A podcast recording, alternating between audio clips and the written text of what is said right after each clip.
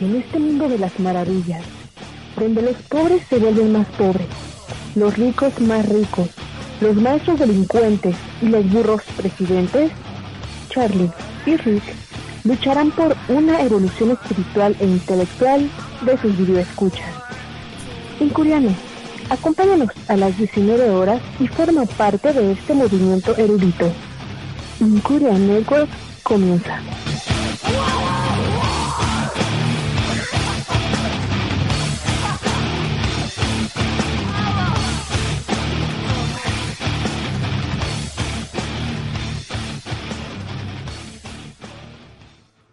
Buenas noches, estamos aquí reunidos, bueno, mi computadora, mi otra computadora, un servidor, Carlos Rosano, a sus órdenes. Un placer tenernos aquí. Hoy es jueves 15 de marzo del 2018. Gracias por estar con nosotros, es un placer estar con ustedes como siempre cada jueves. Interacción por eso, interacción. Hoy estamos tomando coca, un poco de coca. Muchas gracias por estar con nosotros. Exactamente así lo menciono porque así es de verdad. Bien, pues el tema de hoy, bueno, van a ser tres temas esencialmente y los tres son sumamente difíciles de tratar, puesto que hay mucha, mucha conciencia acerca de lo que eso significa de acuerdo a los parámetros que se nos han impuesto. Es cierto que no toda tradición en tierra, pero también hay unas que nos dejan más abajo que 10 metros, 10 pies, 10 kilómetros dentro del plano terrenal. Entonces, vamos a comenzar literalmente con algo muy, muy, muy fuerte.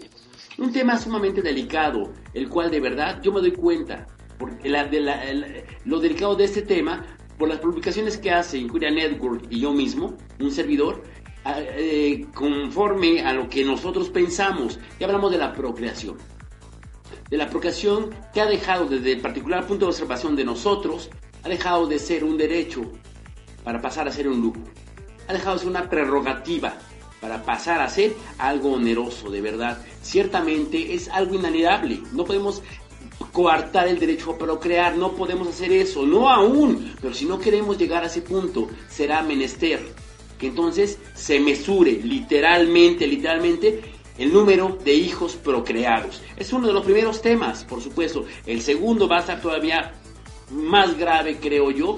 El tercero no se diga porque se mete con las libertades de cada uno de ustedes. Pero vamos a ver quién anda por acá. El Cesos anda por acá, Cesos, Cesos. Interacción, muy buenas. Como no, Marquitos, qué placer tenerte por acá. Muchas gracias, muchas gracias. Y vamos a comenzar con una narración tremenda y sumamente bárbara, bárbara. Hay un libro por ahí llamado Gog.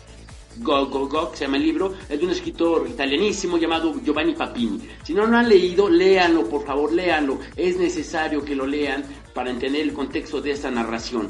Gog es una serie de cuentos, es un tipo que se encuentra el autor Giovanni Papini, según él y su microcosmos, eh, todo, este eh, universo que genera, bueno, se lo encuentra, encuentra el Gog y describe lo siguiente. Le daré lectura a estas cosas, porque es impresionante de verdad. Muy bien, vamos a leer. Fíjense ustedes lo interesante.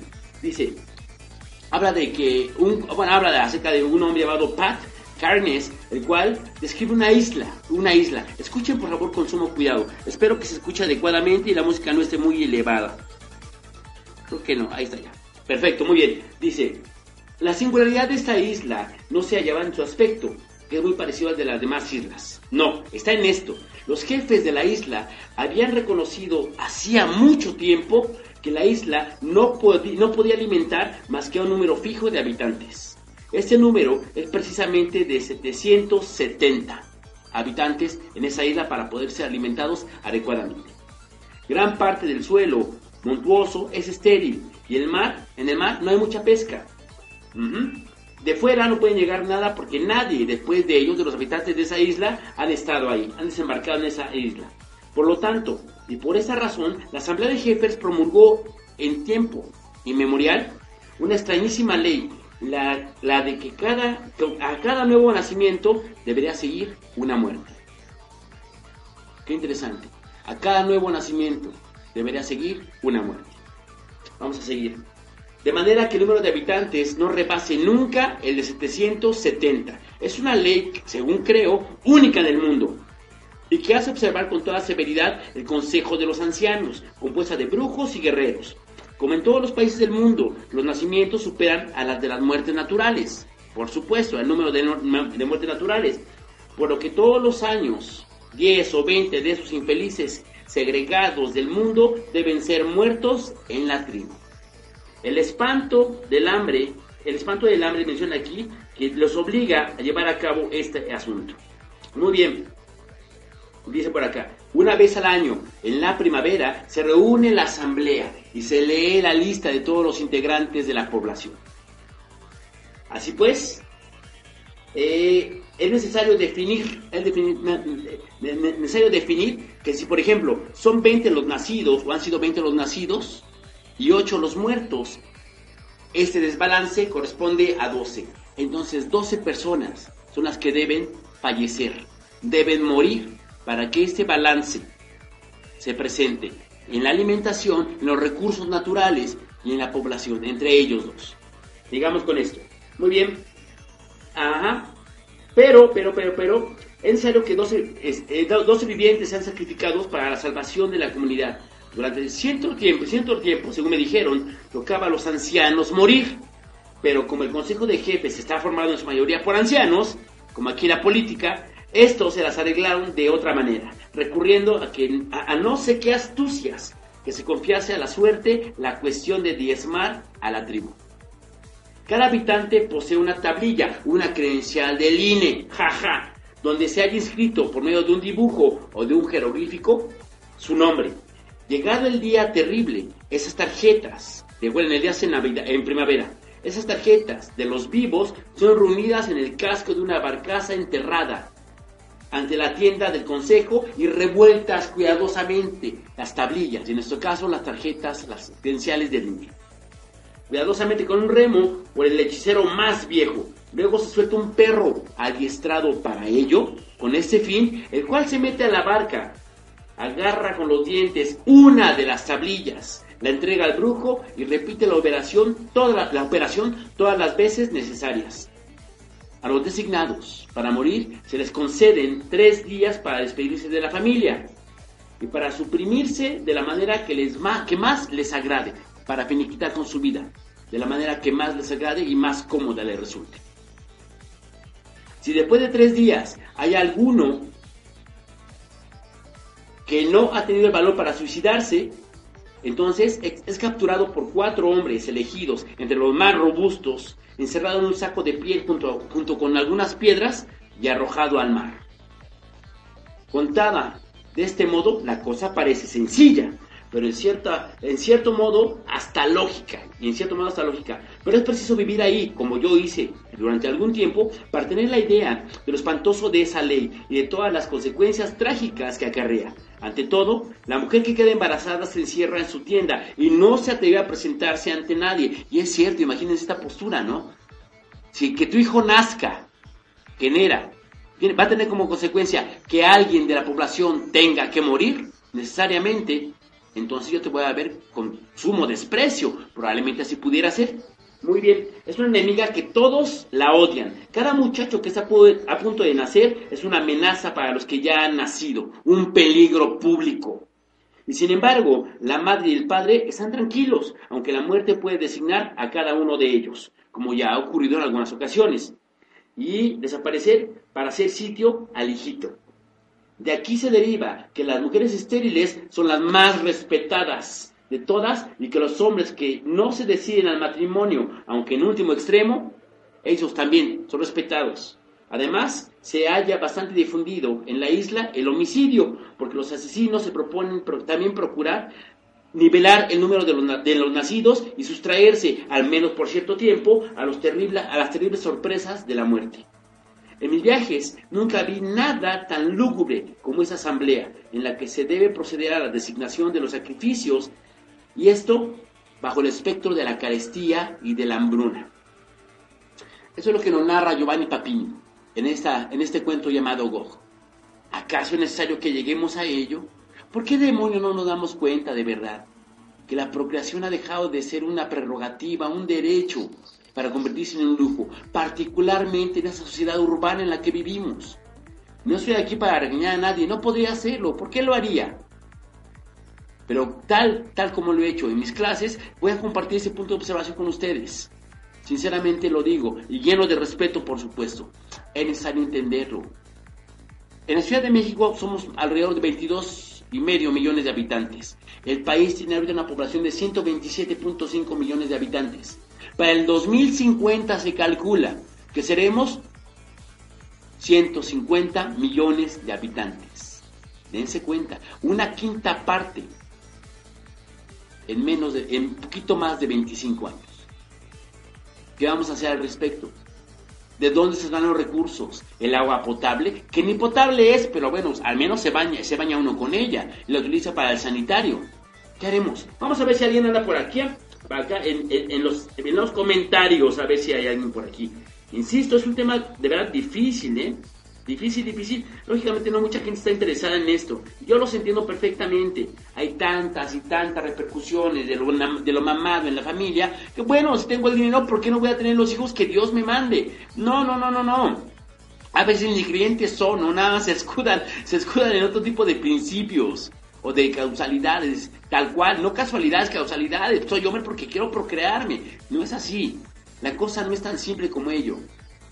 Decía Nietzsche, lo decía claramente. ¿Acaso eres dueño de ti mismo para procurar, generar, creer que puedes hacerte cargo de otra existencia? Está bien, es perfecto, nos queda claro. Nadie lo es, nadie pretende serlo. Lo único que sí es cierto es que debemos prepararnos para esa misión tan compleja que es la paternidad y la maternidad. Y sí, sí se puede hacerlo previamente, previamente antes de llegar a la procreación, al alumbramiento, se puede hacer perfectamente. ¿De qué manera? Caramba, hay texto y medio que te va a guiar. No te va a dar todas las respuestas, es más que claro. No todas las respuestas están en los textos.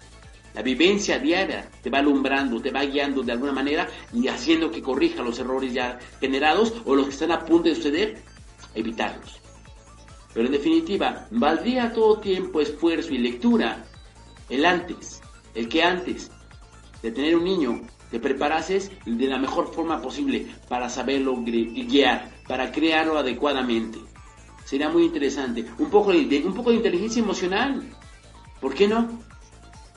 ¿Qué tal un poco de análisis transaccional? Yo padre, yo adulto, yo hijo, cuántos tipos de padre hay, cuántos adultos, cuántos hijos, cómo se responde a cada, a cada una de las personalidades, con cuál estoy actuando ahorita. De eso estamos hablando en este instante. No pueden, de verdad, no pueden pensar que están en la libertad de tener los números de hijos que ustedes quieran. Ya no, lo siento. Lo siento, lo siento, lo siento. Cada una de las etapas de la humanidad ha pasado por sacrificios. Deseables, no deseables, impuestos, al libre albedrío tomados, no lo sé, pero ha pasado por sacrificios. Hubo gente que nació en la fábrica, murió en la fábrica en la revolución industrial. En el feudalismo hubo gente que nació sembrando en el campo y, y murió en el campo. Hoy en día nos toca, verdaderamente lo siento así, regular el número de hijos antes de que sea el Estado quien meta las manos a esto. Tengan cuidado, no dejen en manos, y menos del Estado mexicano, y hablo sí de, los tres componentes que eso, que eso constituye, no, no dejen en manos del Estado, en serio, el número de hijos que ellos tienen que definir que deban o puedan tener ustedes. No es así, no tiene por qué ser así. Todo parte la responsabilidad. Publiqué un video por ahí muy interesante, muy interesante, en el cual una, una de esas chicas ecologistas, ¿no? Uf, o sea, yo soy preocupada por, el planeta. Y un cuate que está a su lado, yo la entiendo perfectamente, sí, por eso viaja un camión de aquí hasta París. Es un viaje muy largo, dice el chico. Sí, claro, es largo, pero ya lo sabe. Hay que eh, procurar eh, consumir y generar el menor número de contaminantes. Yo la entiendo. El chico le contesta de tal manera porque no había visto que tiene un bebé en los brazos. Pues estaba sentada en un sillón unas butacas. Y en ese momento el hombre cambia su semblante y le pregunta, bueno, y entonces, eh, si está tan preocupada por el planeta, ¿por qué tuvo el niño? ¿Cómo? ¿Por qué tuvo al niño? ¿Es en verdad tan grave, tan firme, tan fuerte, tan poderoso su, su preocupación? ¿Por qué tuvo un hijo? Bueno, es que no tiene, no, sí tiene que ver. 400 toneladas de dióxido de carbono van a ser generados por ese ser humano. ¿Sabe cuántos pañales va a consumir? Ya las mujeres de hoy ya no lavan, ni los hombres de hoy. Ya no lavan pañales. Todos son desechables. ¿Cuántos biberones? ¿Cuánta ropita? ¿Qué se utilizó para, para, para vender esa, para fabricar la ropa? ¿Qué tal los juegos? Los electrónicos, etcétera, etcétera. De verdad, es cuestión de pensarle nada más. De pensarle. No se vale, no se vale tomar en cuenta esa postura.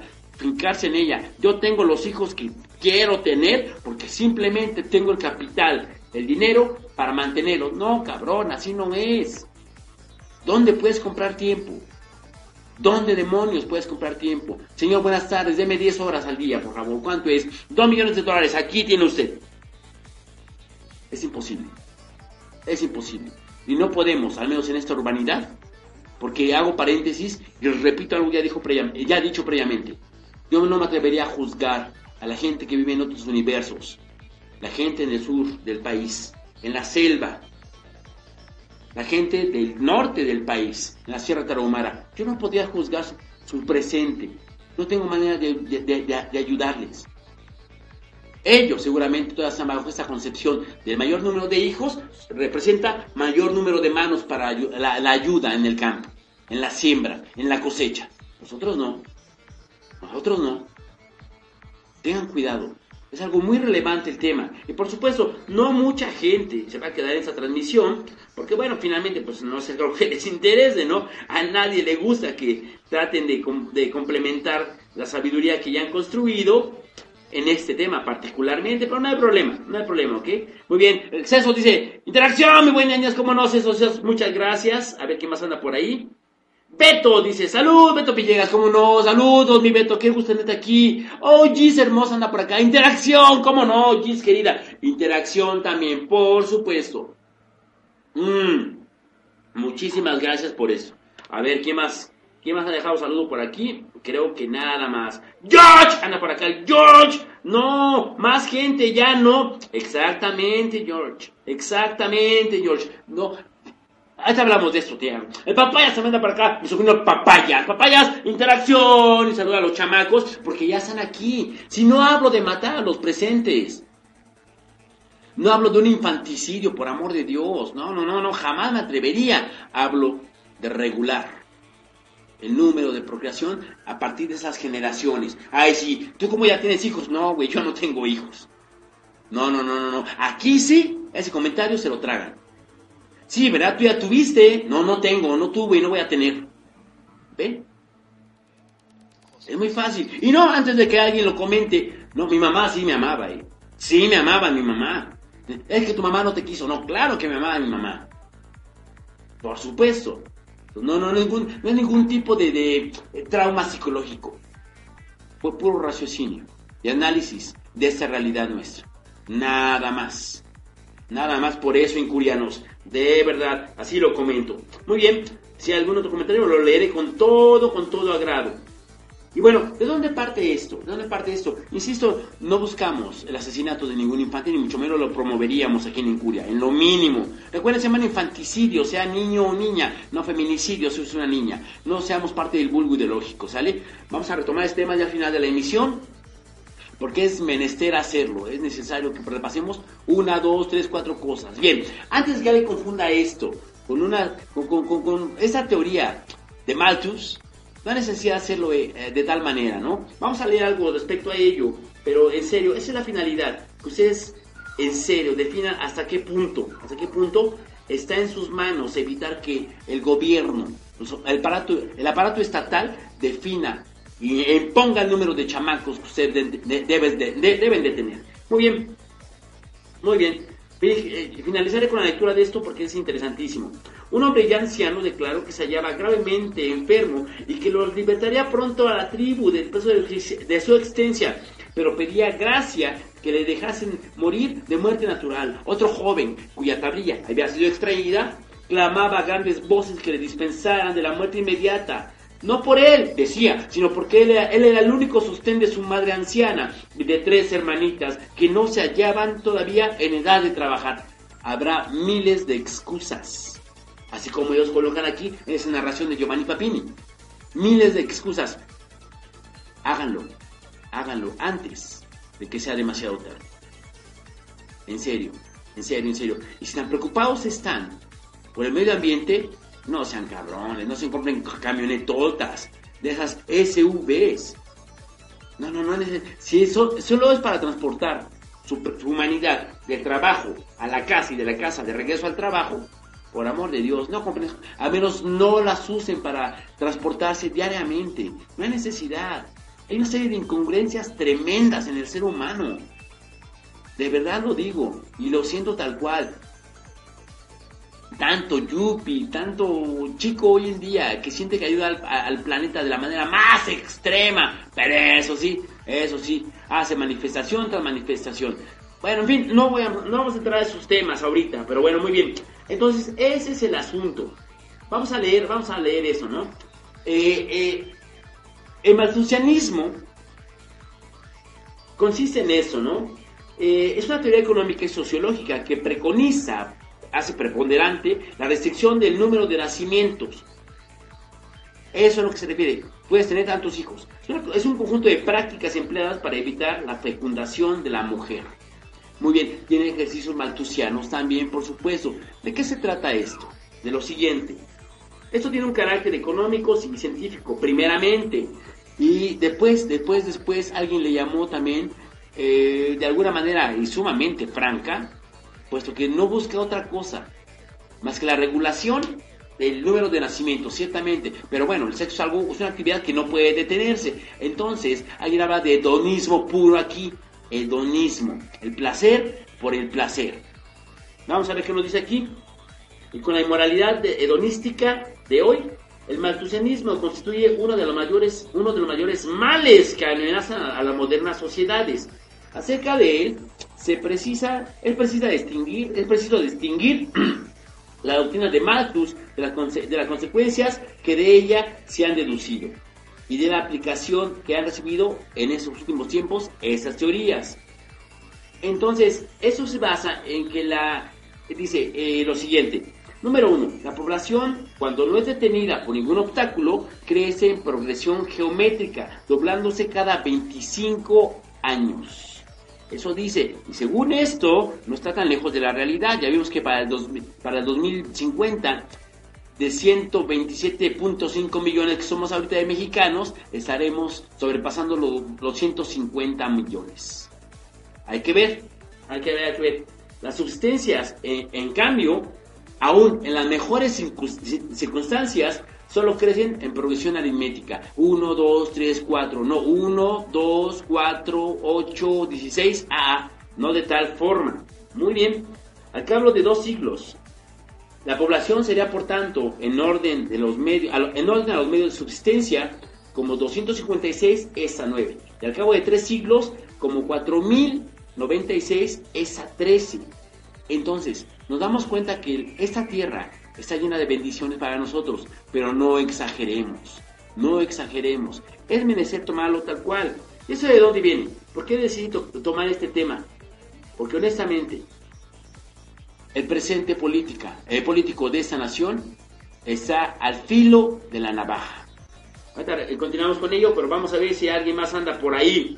A ver, a ver si alguien... No, no, no, ya casi no hay nadie. Muy bien, es normal esto, es normal.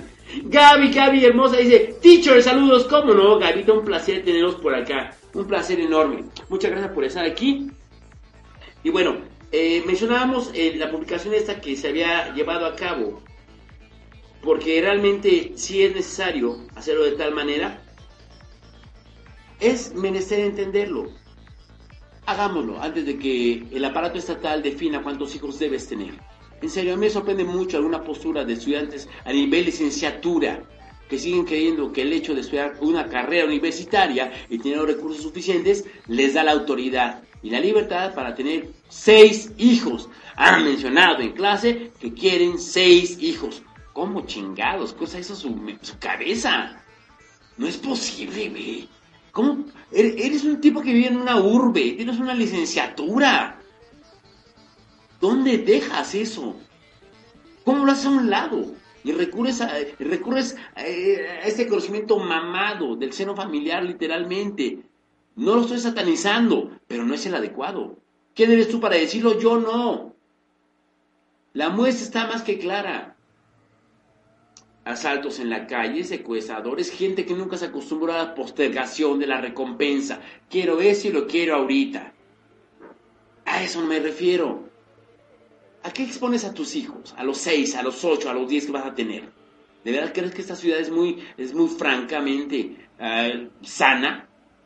No lo es. El defectuoso es hermoso. Yo no me quejo del defectuoso, ¿eh?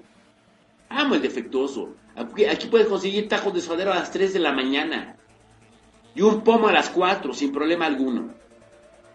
Cosa que no recurrentemente pasa en, la en el interior de la República. Aquí sí. Por eso lo amo. Porque está lleno, lleno de posibilidades. Una playa enorme de probabilidades, posibilidades y de encuentros inesperados. Por eso, amo al defectuoso. Pero honestamente, ¿cómo te atreves a tener tantos hijos cuando ya no es factible la subsistencia propia? Ya no está asegurada siquiera. Ya no sabes cuando al salir de casa si vas a regresar. No tienes la menor idea. Y entonces, ¿por qué los expones de tal, de, tal manera? ¿Que son puntas de lanza tus hijos? ¿Así los quieres poner? Adelante. No tengo inconveniente. Uno, dos chamaco. No más. Creo yo, creo yo, creo yo. No se preocupe, no se va a acabar la población mundial. No pasará nada terrible. Hoy es momento, es momento para que las nuevas generaciones tomen en cuenta lo que se está nombrando. No solo aquí, yo soy nada. Incuria es nada. Pero algo es cierto. Si bien no somos un medio masivo de comunicación, también debo comentarlo.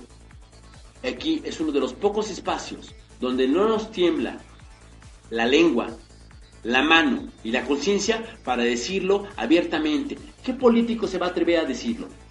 A plantearlo uno solo no va a haber. ¿Qué medio de comunicación lo haría? Televisa, vacío, por supuesto. Televisa, Azteca, CNN, la BBC de Londres. Por amor, por amor de Dios, no lo van a hacer, no manchen. Si echarse encima. Aquí tenemos cuántos videoescuchas ahorita. Aquí cuántos tenemos en ese instante. Ah, bueno, ya subió, ya subió. Pero muchas gracias. Pero ¿cuántos tenemos? ¿Cuánta gente se va a atrever a decirlo? No lo va a decir López Dóriga, ¿eh? No le, aparte no le crea nada de lo que diga el infame. No lo va a decir Loret de Mola. No lo va a decir Carmen. Carmen Aristegui tampoco lo va a decir.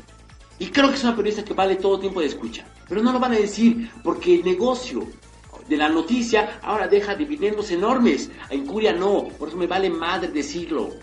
¿Lo creo firmemente? Claro que lo creo. ¿Estoy ebrio? No, no estoy ebrio, no todavía. Y no creo porque no fui por Marrascapache el día de hoy. Pero igual al rato me pongo unas chelas. Al fin, hoy terminé mi curso en la UNAM. Un aplauso, una interacción por mi niño de la UNAM. Excelente curso que tuve con ellos. Debo reconocer, fue un maravilloso grupo. Terminamos en nivel 6. Wow, wow, wow. Thank you so fucking much, guys. You're amazing. You're amazing, really. Gracias, gracias. Este grupo fue maravilloso. Así como a veces hablo pestes de un grupo y nunca, a nivel personal, nunca menciono integrante alguno a nivel personal, pero estos chicos merecerían ser mencionados uno por uno, porque fueron maravillosos. Gracias, gracias a ellos, y de verdad un gustazo participar en la UNAM como docente. Es ahí, es una de las plataformas que utilizo para poner en práctica esta interacción de ideas con mis alumnos. E insisto, Incuria Network es una plataforma en la cual no nos tiembla, no nos tiembla nada para decir lo que pensamos. Pero no, o sea, Carlos, ¿cómo te atreves? ¿Por qué no se menciona en otra parte? Porque no les conviene. Porque perderían patrocinadores. Porque hay mucha gente que les va a mentar la madre. Están locos, ya se eso quieren imponer. No, no queremos imponerlo. Queremos que usted razone el número de chamacos que va a procrear. ¿Dónde los van a dejar? ¿Con quién los van a dejar? ¿Con la abuela? ¿Con la, con la tía? ¿Por qué? Merecen un padre y una madre. Ay, sí, Carlos, ¿tú quieres que la mamá se quede en la casa? No, no sé quién se vaya a quedar en la casa. Perdón, pero uno de los dos, preferentemente, va a tener que hacerlo. Uno de los progenitores. Será excelente idea, excelente idea si uno de los progenitores se queda en la casa hasta que los chamacos al menos cubran la infancia. ¿Por qué? Porque entonces evitaremos escenas tan trágicas trágicas como el hecho de que el niño se ha violado en una guardería. O al menos vamos a reducir al máximo esas posibilidades. El niño no tendrá, que, no tendrá necesidad de pasar ocho horas con extraños. ¿De verdad sabes con quién dejas a tu hijo? ¿En serio? ¿Cómo no? Es mi tío, es mi hermano. ¿En serio sabes? Es la maestra, es el maestro, son, gente de bien. ¿En serio lo sabes?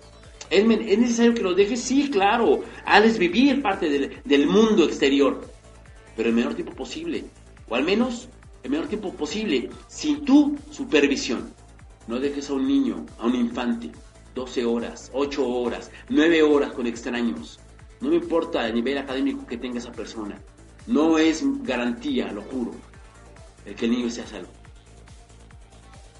¿Y entonces qué hacemos al respecto? Uno de los dos renuncie temporalmente a su carrera profesional. ¡Ah, qué chingón, qué chistoso! No tengan hijos. Uno de los dos para que ese niño mame adecuadamente y una buena crianza va a tener que posponer, pausar su desarrollo profesional. No sé si al hombre, la mujer, no me interesa. Tal vez pudiera ser posible. O arriesgate, arriesgate esa posibilidad. Toda definición, toda decisión nos, nos mete a un universo de posibilidades. Hay que estar consciente de ello. Hay posibilidades que en mi universo, incurianos, no se presentan, no se han presentado y no se van a presentar. Yo jamás, de verdad, jamás he sentido temor al contestar una llamada. Papá, papá, me estás, me estás... Yo jamás. ¿Por qué? Porque eso no pertenece al universo de posibilidades en mi existir. ¿Cómo? No tengo hijos, güey. Nada más. ¿Ven? Es muy fácil, hay que entenderlo. El tener hijos, el estudiar una carrera, el manejar motocicleta, el conducir en la Ciudad de México automóvil, el beber alcohol, el fumar, todo, todo incluye un universo de posibilidades. Desde las más gratas hasta las más terribles. ¿Por qué? ¿Por qué? ¿Por qué mi hijo se quemó con agua? Número uno, por el, tu pinche descuido. Número dos, porque era parte de las posibilidades. Si te das cuenta, si se dan cuenta, incurianos, eso, de verdad, forma parte de un universo de posibilidades. Entiéndanlo nada más. Y entonces, recuerdo muy bien, recuerdo muy bien. Y, eh, bueno, vamos a ver, a ver si hay algún mensaje por acá. A ver si hay algún mensajillo por aquí. Vamos a ver. Ah, uy, Jonathan Castellan dice, hola, ¿qué onda, mi Jonathan? ¿Cómo estás? Qué gusto verte por acá. Increíble presencia la tuya. Muchas gracias. ¿De qué va el programa de hoy? Estamos hablando del derecho de la procreación. A la procreación, mi, mi, Jonathan, un placer tenerte por acá. Eh, quédate, va a ser interesante, de verdad. Estamos hablando del hecho de cómo regular, bueno, cómo regular, que debemos pensar en la regulación del número de, de, de críos, de infantes, de niños, de, hijos, hijas que eh, podamos tener, fundamentado esto, por supuesto, en el raciocinio a nivel personal, no en la imposición del Estado, pero más vale que se haga previamente con lo primero para no, para no llegar a lo segundo. Quédate, quédate, va a ser bueno, y hay otros dos temas, ¿eh? después de eso que van a, van a ir hilados. Muy bien, muy bien, muy bien, por favor. Ajá, dice. Ajá. Muy bien. Uy, de que mi querida Doc Nan. Nan, querida, dice, ¿de qué hablas, Willis? Querida Doc, quédate por acá, querida Doc, excelente. Interacción por la Doc que donó su cabello a una, a una asociación. Un cabello larguísimo y hermoso para gente que sufre de cáncer. Para hacer pelucas, pelucas, pelucas. Muchas gracias, Doc. Excelente actitud y actuar el tuyo. Muchas gracias por estar por aquí. Muy bien, dice, eh, vamos, estamos hablando del derecho, a la, derecho a la procreación. Vamos a continuar con esto un rato y veremos qué hacemos al respecto, Nan, querida. Muy bien. Eh, ¿Por qué no lo diría Stegui? Porque insisto, insisto, insisto, este asunto de verdad va, va a, representar que varios de sus escuchas o sus video escuchas cancelen su suscripción. No a mucha gente le agrada que hablen de eso, Jonathan. Lo juro, lo juro. Es un pedo meterse con derecho a la procreación hablar siquiera de la regulación de ello. Es un pedo. Y a nivel personal, ¿eh? No estoy hablando de imposición, hablo del hecho de que pudieran pensar siquiera en la posibilidad de definir adecuadamente qué número de chamacos es el adecuado en esta sociedad.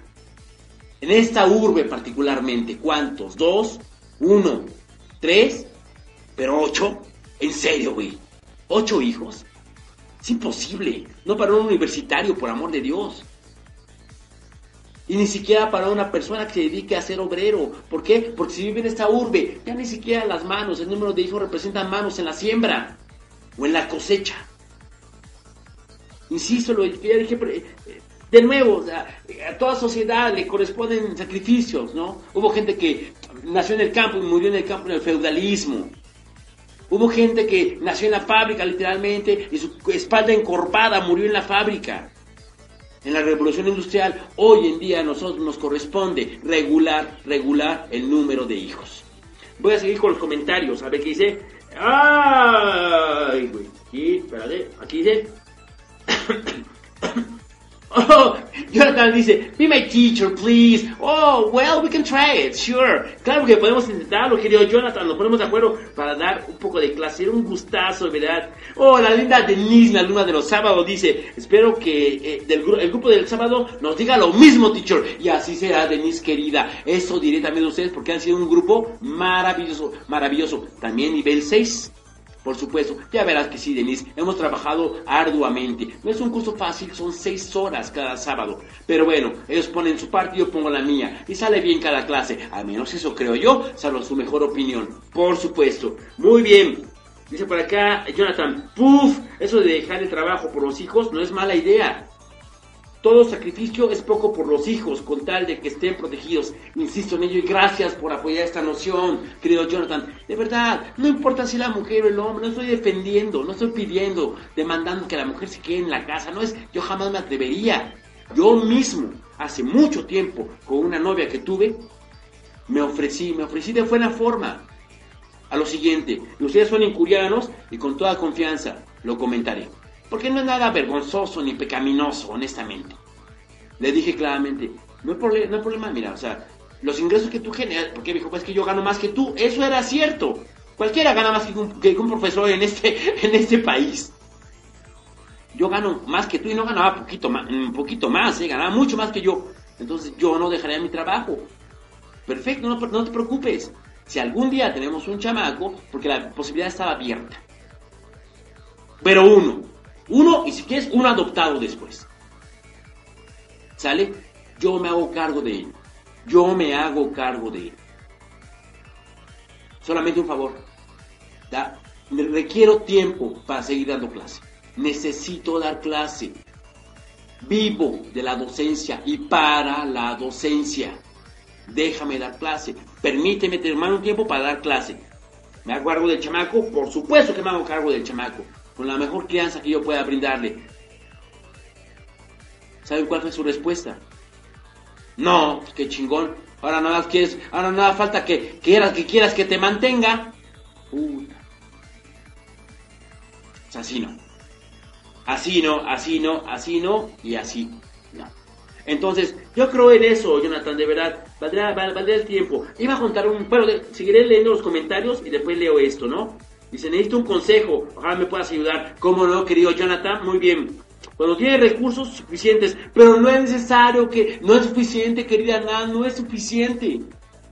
Tú lo sabes perfectamente, tú eres mamá, tú lo sabes perfectamente, ¿de verdad? ¿Qué tal, qué tal nueve hijos en esa sociedad? Aunque ganes 3 millones de dólares al mes, ¿de dónde obtienes tiempo para dedicarles adecuadamente? Y brindar una, una paternidad, una maternidad responsable. ¿De dónde obtienes el tiempo? Si te pasas el día en la empresa, verificando tus negocios.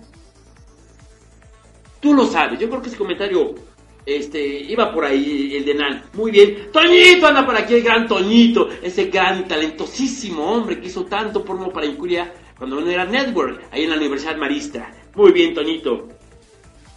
Me voy a cambiar de aparato de celular a la compu. Pues órale, Nan, va que va. A ver, ¿cuándo me invitas, eh? Pues va, que volvemos. Cuando quieras, Jonathan, en serio. Cuando tú gustes, con todo agrado aquí te espero. Vamos a ponernos de acuerdo. Y será un placer tenerte aquí de nueva cuenta. ¿Va que va? Eh, voy a envolver ya este tema. Este tema vamos a finiquitarlo con lo siguiente. Una narración sumamente, sumamente, sumamente grave y muy triste. muy, muy triste. Una petición antes que narre yo esto. Número uno, elijan adecuadamente a su pareja. Elijan adecuadamente. El, enamoramiento, si bien, si bien, si bien es algo bellísimo, ciertamente es parte de la idea de amor romántico, ¿no? Hay que analizar adecuadamente a la pareja con la que uno piensa procrear. Número dos, asegúrense, de verdad, de no dejar a su niño, a su nena, el mayor tiempo del necesario con extraños, sea quien sea, su, familiar, con gente que no, que no lo ame tanto como ustedes lo van a amar. Porque si bien eso cierta, sí, brinda cierta seguridad, en la narración entenderán que nada, nada, nada en ese mundo garantiza la supervivencia o la estadía en paz de un infante. Esa narración es tremenda, espero eh, de verdad entiendan por qué lo estoy haciendo. Tuve una amiga hace mucho, pues tengo un amigo todavía, por supuesto, no diré su nombre para evitar eh, conflictos aquí, alguna parte conflictiva, pero ella fue enfermera en el IMSS durante 40, 35 años. Muy bien, una de sus compañeras algún día alumbró, dio a luz, eh, le dieron la licencia por maternidad, ella eh, dejó a su bebecito ahí chiquito, era un nene, era nene. Muy bien, lo dejaba a cargo de su papá. Cuando ella venía, iba al trabajo, por supuesto un momento en el que la amiga de mi amiga, vamos a llamarle a mi amiga Pancha, mi amiga Pancha y su amiga Rosy. Rosy, Rosy, Rosy era la, era la mamá. Rosy algún día llegó a trabajar muy contenta. Repetidamente recibe una llamada al teléfono y era su esposo, diciéndole que el niño se estaba ahogando. ¿Que qué hacía? Pues, ¿sabes qué? Número uno, trata de mantener la respiración, le dio consejos por teléfono, pero 20 de volada. Ahí más o menos con contacto mandaron una ambulancia. Cuando el niño llegó, ya había fallecido. ¿Y esto qué tiene que ver, Carlos? Esperen. Esperen, esperen, esperen. Al hacer la autopsia al niño, descubrieron, descubrieron triste, tristemente, que el niño se había asfixiado ¿Con qué? Con un líquido. Una, una, sustancia viscosa. ¿Papilla? No, no era papilla. Natilla. Tampoco era natilla. Increíblemente, descubrieron que era el semen del padre. Eso. Eso es no tener madre. Eso es una barbaridad. Eso merece la muerte la cual, por cierto, le fue brindada por su esposa. Una vez que la madre se enteró, no, no podía ver, por supuesto, a su esposo en persona. Sin embargo, dio el esperó el tiempo necesario y suficiente para poder asesinarlo después. Hasta donde yo me quedé, la señora había sido apresada y creo que estaba cumpliendo una condena desafortunadamente. Es por eso. ¿Dónde, ¿Cuándo vas a poder cuidar de, niños? niños? Regulen, regulen adecuadamente el número de, de que tienen. Eso fue una narración sumamente extraña, lo sé, pero de verdad, al menos eso me contaron. Y yo creo que esto es factible. En este mundo, todo, todo, todo puede suceder. Por eso es que procuren tener el tiempo suficiente para el número de hijos que decidan tener no crean las posturas más que antiquísimas. No, no hay necesidad de ello. No, no, no, no, no. Para nada hablaríamos de tal forma. Perfecto. Vamos a leer un comentario que está por aquí. Dice lo siguiente. Dice Denise, queridísima, efectivamente es un tema muy difícil. Desde mi punto de vista debemos de ser más responsables y darnos cuenta que es muy complicado educar eh, de una manera adecuada a una personita, darle tiempo de calidad y una mejor educación y la vida una mejor educación o, la, vida de la que tuvimos. Para mí, para mí, un hijo es lo ideal. Yo personalmente te aplaudo. Un hijo, dos. Está bien, porque hay gente. No, no, no, no, no. Yo quiero dos. Órale, dos. Claro, no soy ninguna autoridad, ni siquiera moral, que quede claro. Que quede claro. Pero algo es cierto. En este caso, el comentario, sí, como ya tuviste, en caso, en este caso, ese comentario no aplica, ¿eh? Porque yo no tengo hijos. No aplica. Como te ya tuviste, qué fácil, ¿no? Decir, no, no, no, ni madres, yo no he tenido, ni creo tener ya, ¿eh? Entonces, eso creo que es válido, lo que dice Denise, por supuesto. Muy bien, a ver. Entonces, le dimos lectura a, una narración de Giovanni Papini, Gog. Bueno, en, este caso habla el cuento de la isla, ¿no? Por supuesto, y wow, wow, wow, fue algo increíble. Si no saben a qué me refiero, para no repetirla, por respeto a los que ya estuvieron desde el principio, hay un, una buceadita, un clavado al inicio de la transmisión para que ustedes definan de qué estamos hablando. De todas formas, colocaré el vínculo de este texto maravilloso que pertenece a la biblioteca, por supuesto, del SIDUM, una página web que tengo por ahí. Colocaré el vínculo para que lean Gog. Es un texto maravillosamente complejo y sumamente alterado, ¿eh? Gog, Gog, Gog es algo wow, de otro, de otro nivel. Muy bien, ¿quién más anda por ahí? Creo que ya, pero a ver, entonces, ¿alguien le dio risa a este tema o no sé qué le dio risa? Pero bueno, muy bien. Vamos a, continuar con esto porque es necesario hacerlo de tal, de tal manera, ¿no? Hemos tratado el tema de la, de, la, la procreación porque es menester creo yo que es necesario hacerlo de tal forma. Y vamos a repasar algunas cuestiones de por qué lo hicimos, ¿no? Hoy en día, hoy en día, está más que visto que hay prioridades en la sociedad. Y no todas son literalmente humanas. No todas, de verdad.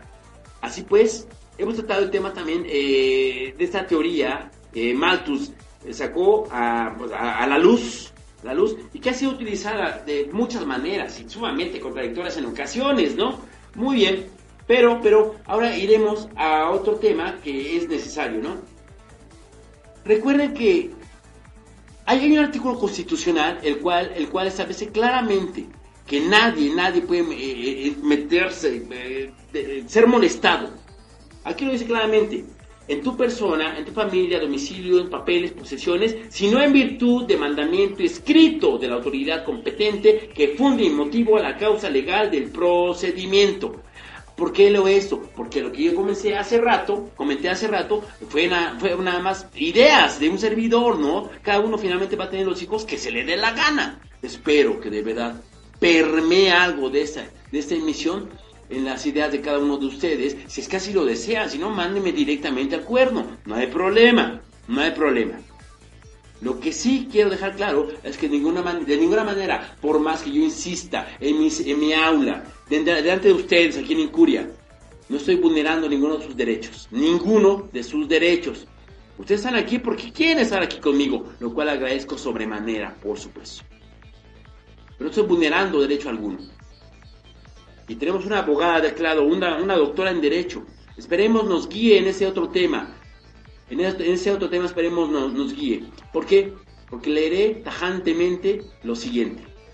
Avala Corte, la Suprema Corte de Justicia de la Nación, inspecciones de personas y vehículos sin orden judicial o ministerial. ¡Wow! Eso es de dar miedo. Eso es de dar miedo, de verdad lo digo. Pero insisto, en el vulgo ideológico, de alguna manera, esto no es relevante. ¿Qué relevante? Este famoso vocablo que se utiliza día a día, noche tras noche, medio tras medio de comunicación, diariamente lo escucho, diariamente lo escucho. El empoderamiento, el empoderamiento de la mujer. Lo dije, lo he dicho aquí. Yo tuve dos jefas que no hablaban inglés, chinga jefas en centros de idiomas, no hablan inglés y ganaban no sé cuánto, mucho más que cualquier profesor ahí. Mujeres, damas, sí, sí, sí, sí, sí, sí. No hablaban inglés. Dirigían un centro de idiomas donde se enseña inglés. No hablaban inglés. ¿Qué hacemos? ¿Cómo entendemos eso? De verdad, es algo muy complejo. Porque se lucha más, se lucha más hoy en día por A, B, C y D que de facto por los derechos humanos de cada uno de nosotros. Créanme, insisto en algo, son accesorios, no es que no sean relevantes, no es que no tengan importancia. Es que es unión civil entre A, B, C, un perro, un gato, dos hombres, tres mujeres. No es que no tenga relevancia, es que es accesorio. Relevantemente, si se quiere ver de tal manera, hablaríamos de que no se, no se vacíe mayor agua de drenaje en el hospital de la villa, que se implante necesariamente la instalación de cemento hidráulico en las avenidas de esta ciudad. Que tanto desfalco y peculado en este país se castigue severamente. Si se enteraron, César Duarte, la PGR ha desligado a César Duarte de todo proceso judicial por enriquecimiento ilícito. ¡Ah! ¡Qué burla, qué gracia, qué desgracia para esta nación! ¡Qué terrible! Eso es prioritario. Eso es prioritario. A la gente le vale madre.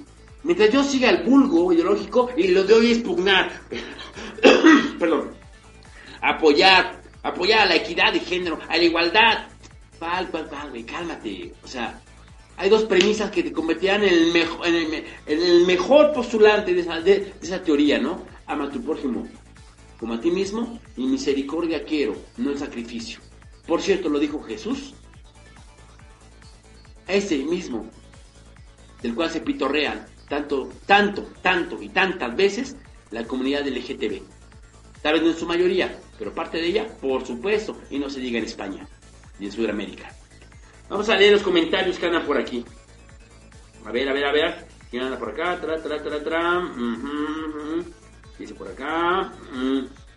Oh, el gran Eric dice, Hello teacher, a very successful greeting. Oh, thank you very much. You're very kind, Eric. Qué maravilla tener a mis exalumnos aquí. Entiendo que no me odian, entiendo que no me odian porque siguen conectándose aquí en Curia Network. Muchas gracias, en serio, por estar con nosotros. Y a eso nos estamos refiriendo. Ya pasamos por la procreación. Eh, revisen el tema, revisen el tema. Aquí queda el video, por supuesto. Revisen el tema porque es menester hacerlo. En serio. Y número dos, hemos pasado a esta a este asunto que la Suprema Corte de Justicia de la Nación ha definido como algo apropiado para, para este, esa república, lo cual en serio es algo sumamente grave.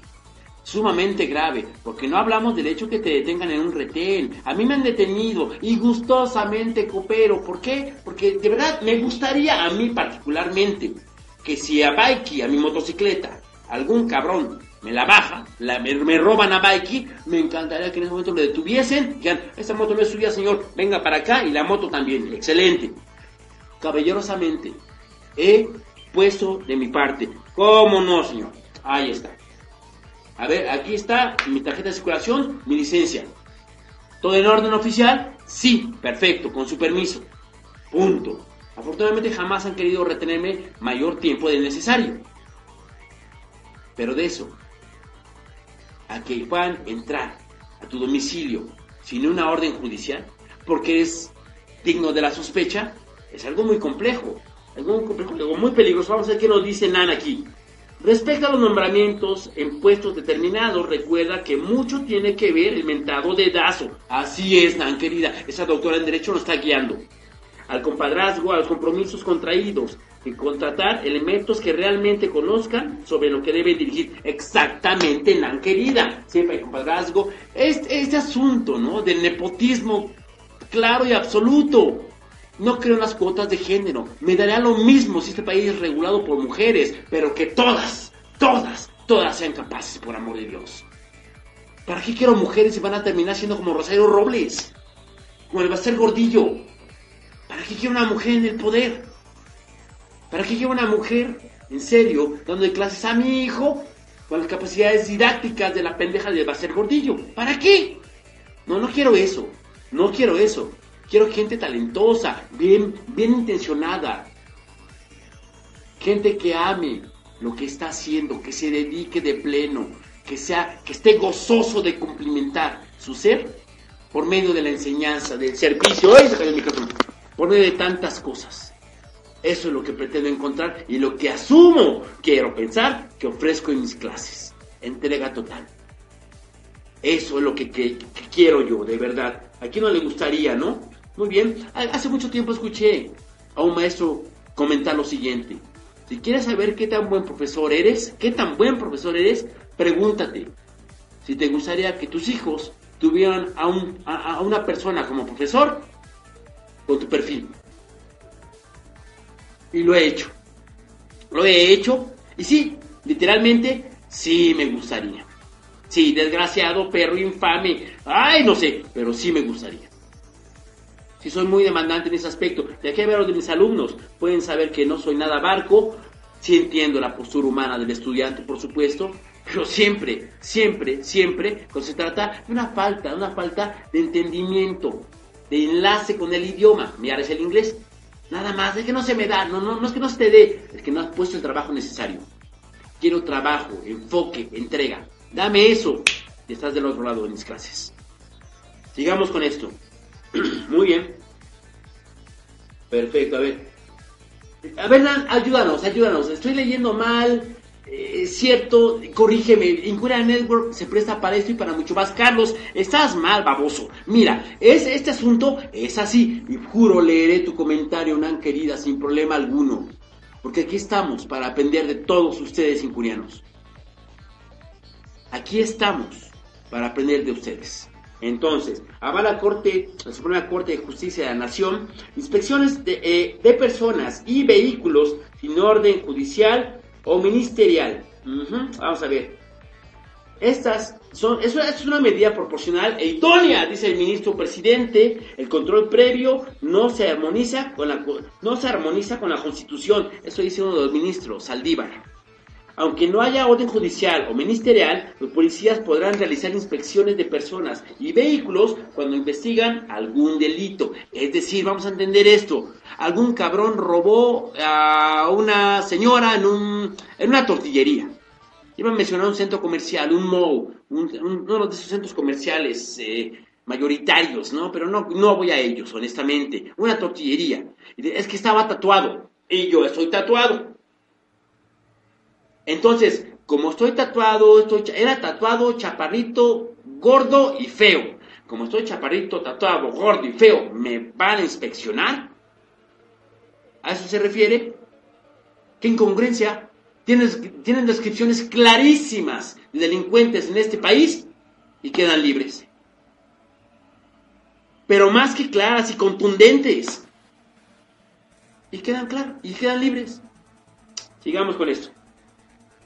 Es una, en una polémica decisión, la Suprema Corte de Justicia de la Nación declaró constitucional la figura de las inspecciones policíacas sin orden judicial o ministerial. El Pleno de la Suprema Corte de Justicia inició el estudio de dos acciones de inconstitucionalidad promovidas por la CNDH y el otro era IFAI contra las disposiciones del Código Nacional de Procedimientos Penales. Sigue una lectura aquí maravillosa, maravillosa, maravillosa, pero hay, una, hay un audio, hay un audio en, eh, con Aristegui en el cual uno de los ministros dice claramente, no, no, no es así, no, no, no nos confundamos, solo acaso de que a sospecha razonable te podrán detener. Por eso, güey, esa sospecha razonable es mucho más que razonada, ya no razonable, en el caso de algunos políticos mexicanos que han hecho al respecto. En fin, vamos a analizar esto de la mejor manera posible partiendo de un hecho. Partiendo de un hecho, ¿no? ¿Quién lo autorizó? ¿Quién lo autorizó? Bien, el ministro presidente de la, de la, de la Suprema Corte tiene como nombre Luis María Aguilar Morales. Es el presidente de la Suprema Corte de Justicia de la Nación. Él es uno de ellos. Sigue esta señora, esta santa señora, ministra, Norma Lucía Piña Hernández, presidenta de la primera sala. Continuamos con el ministro José Ramón Cosío Díaz, que igual nadie conoce porque entiendo que este hombre andaba ahí por la UNAM.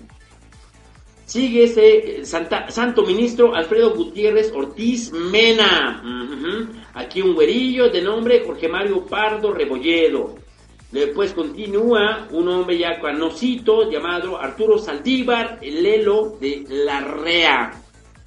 En la segunda sala se encuentra este hombre que es Eduardo Tomás Medina Mora y Casa, presidente. Muy bien, de la segunda sala, claro está. Este hombre ya mayor también, José, Fran, José Fernando Franco González Salas. Y terminamos con este hombre que fue el que habló con Carmen Aristegui. Javier Lainés Potisek. Muy bien. Estos hombres son los que definen los destinos de la nación.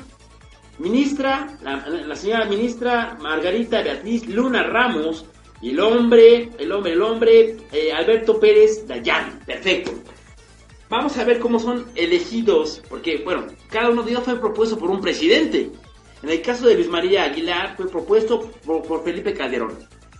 Javier La Inés por Enrique Peña, su gran presidente.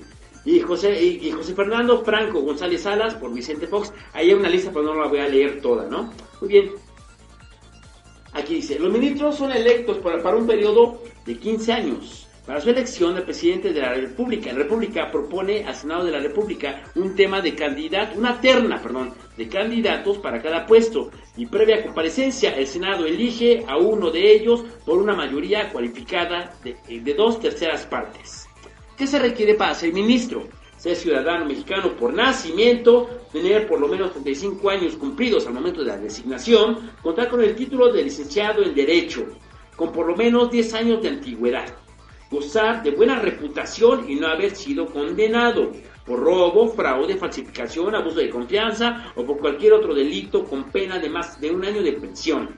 No haber sido secretario de Estado, jefe del Departamento Administrativo, Procurador General de la República o de Justicia del defectuoso, senador, diputado federal, etcétera, etcétera, etcétera. Esos son los, los requerimientos.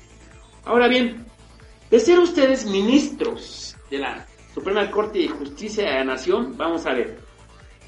Siendo ministro, cada uno de ustedes generaría 269.215 pesos al mes. Repito la cifra, 269.215 pesos al mes. Qué fácil. Legislar desde una cuna de oro, ¿no? Desde un pupitre dorado. ¿Quiero que ganen menos? No, no quiero que ganen menos.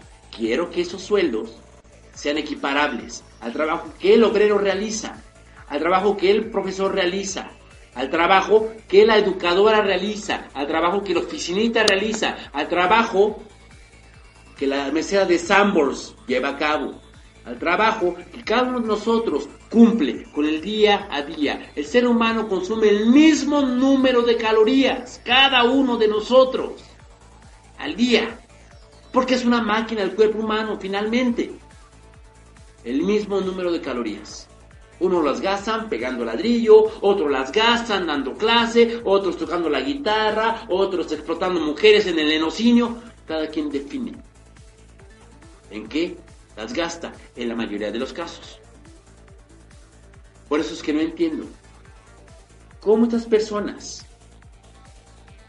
definen algo tan grave como la práctica anulación del artículo 16 constitucional. E insisto, yo no soy un experto. Nan está ahí presente. Vamos a terminar con los sueldos y después, y después vemos qué hacemos respecto a esto. Nan, ahí está. Pero eso, pero eso por supuesto, no es todo lo que un ministro gana. Claro que no, hombre, ¿cómo? Ay, por amor de Dios, ¿cómo lo pueden pensar, desgraciados ustedes? Inhumanos, pobre, un pobre ministro, ¿cómo lo van a dejar con 269 mil pesos al mes nada más? Ay, pinches monos. No, no, aparte, aparte, aparte. Tiene un aguinaldo de 444 mil pesotes. Digo, pues que le alcance. Si no, bueno, o sea, ir a Cuernavaca, pues quién no puede hacerlo. ¿Para qué? O sea, pues ni modo que lo mandemos nada más allá a Reino Aventura, Six Flags. Porque él merece más. 449 mil pesos. Más, por supuesto, un pago llamado por riesgo. El bueno, pues ahí está, ahí está, 554 mil pesos. Ahí está, nada más. Un ministro de la Suprema Corte de Justicia de la Nación gana al año, genera al año 4 millones 229 mil 555 pesotes. Nada más. 4 millones y un cuarto. Ah, pero ellos autorizan idiotes y media. Ellos son los encargados de liberar. a César Duarte. Ellos son los encargados de promover que el Baster no haya cumplido su condena. Si no ha sido domiciliaria. ¿Qué hacemos al respecto? Y eso es un ministro, ¿eh? Si usted nada más quiere ser secretario, sueldo mensual, 132 mil. Aguinaldo, 278 mil. Asignaciones, asignaciones adicionales, 370 mil. Total, al año, 2 millones 240 mil bolas. Pero si nada más eres un oficial de servicios, ganas 14 mil bolas al mes, 21 mil pesos por, por aguinaldo y otras asignaciones adicionales por 37 mil bolas. Total al año, 233 mil pesos. ¿Cuánto ganas? ¿Cuánto ganas ¿Cuánto dinero generas al mes?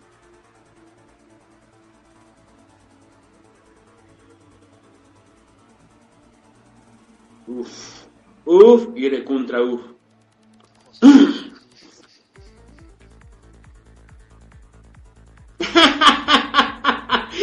Nan, querida, dice por acá, dice Nan, Muy bien, muy bien, perfectamente. Dice por acá, Nan. Dice, totalmente de acuerdo con tu decir. La decisión de la Suprema Corte de Justicia es darle un espaldarazo al ejército principalmente. Claro, Nan, gracias, gracias por eso, Nan. dice, pero no nos equivoquemos. Lo que ha determinado la Suprema Corte de Justicia de la Nación tiene varias aristas y se deben cumplir determinados requisitos para que tanto la policía como el ejército o la marina puedan realizar inspecciones, cateos y detenciones. Maravilloso, Nan, maravilloso. Creo en lo que dices, pero se deben cumplir con ciertos requisitos, determinados requisitos. Exacto. Lo malo, Nan, que esto es México. Y que entendemos perfectamente porque lo hemos vivido. Debe requisito que pueda, que pueda evitar el abuso de la autoridad. No hay requisito. Lo sabemos adecuadamente. Fielmente hemos vivido eso, de cualquier forma.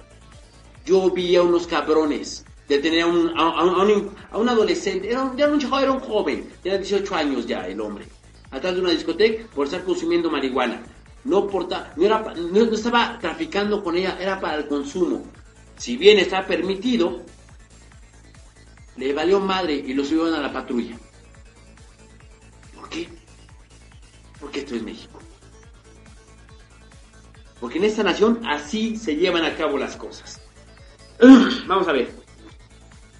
Y así se manifiesta en la sentencia. Dicen, ay, sí, Cosío es un hígado. Ahí está, ahí está, ahí está. El sesos, sesos, dice. Como siempre, todo un placer y un gusto escucharte. Siempre educativa, las charlas. Abrazo, ñañas, me retiro hasta mañana. Cosas que hacer. Como no, mis sesos. Muchas gracias, sesos, por estar aquí contigo. Exacto, muy bien. Los ministros de la corte ganan más de 600 mil pesos al mes. Y yo, yo vengo todos los días a Cuernavaca. Sí, Nan, querida, porque tú vives ahí. Pero fíjate, tú te desplazas, Nan, diariamente. Qué increíble. De la UNAM a Cuernavaca. Eso es amor por la docencia. Interacción por Nan, interacción por Nan y por todos los circuitos que están presentes. Mm.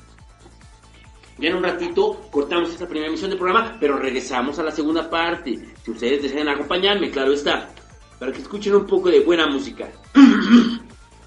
Perdón, Nan dice, Estás mal con tu cifra respecto a los sueldos de los ministros. Muy bien, muy bien, qué bueno la corrección. Ya nos dijiste que más de 600 mil.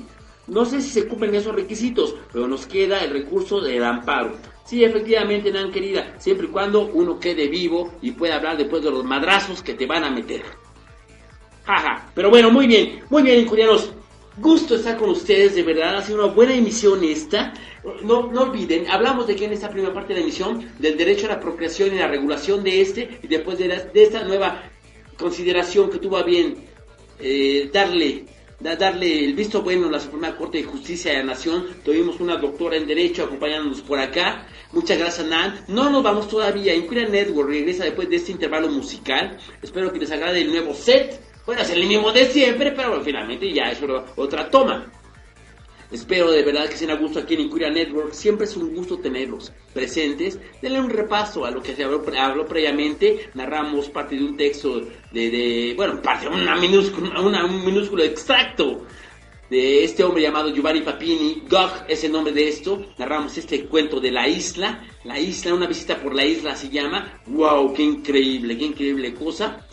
En fin, pasamos por muchas, muchas, muchas cosas por aquí.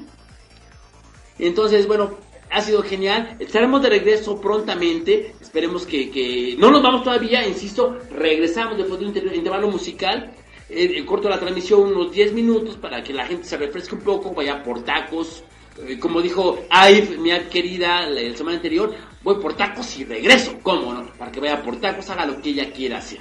Así pues, no me despido, nos vemos en un ratito, voy a dejar música programada en ese momento, pero finalmente lo que sí quiero decir con toda, con toda, con toda severidad, es que, que va llegando a la gente, no me atrevo a cortar ahorita. Así que leeré esto y dice Nan, queridísima. See you another day. I need to sleep. Bye. Como no, Nan, querida. Muchísimas gracias, muchísimas gracias. Pero bueno, es, no, yo creo que me sigo, porque ¿verdad? la gente hace tanto favor en llegar. Me voy a seguir otro ratito más. Y, igual y, nos vamos tendidos con esto. Bien, bien, bien, bien. ¿Cuál es el siguiente tema? Insisto en ello. Esto es muy, muy, muy, muy, muy, muy, pero muy, muy manchado. ¿eh? Esto es terrible lo que está sucediendo. Y lo digo, no se vayan, quédense porque les va a interesar esto, lo juro por Dios, que va a ser muy, muy interesante. No partan.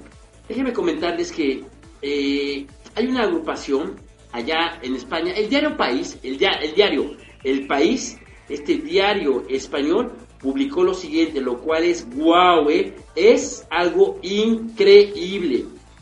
Lean esto y leanlo cuidadosamente. No, bueno, no escuchen esto y escuchen con todo, con todo cuidado, ¿ok? Esto se llama así. Dice lo siguiente. El diario El País nos dice, Comisiones Obreras, Comisiones Obreras declaró lo siguiente, ¿no? Ahí va. Dice esto.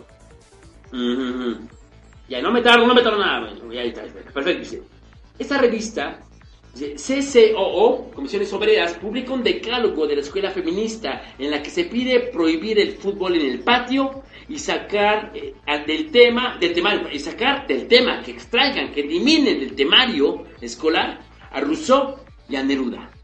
Yo cuando vi esto, no, no, no, no, no, o sea, no es posible. Insisto, a pesar de que no soy pambolero, es imposible que se quiera pedir esto. Prohibir el fútbol en el patio escolar. No manches, no puedes hacer eso, querida feminazi. No puedes hacer esto. Pero insisto, España está más que ahogada en ese problema de la ideología de género, ¿no? Dice por acá. Ah, el CCOO publica en su revista educativa un artículo de opinión que pide a los docentes que hablen en clase de la faceta misógina de Kant y de Nietzsche.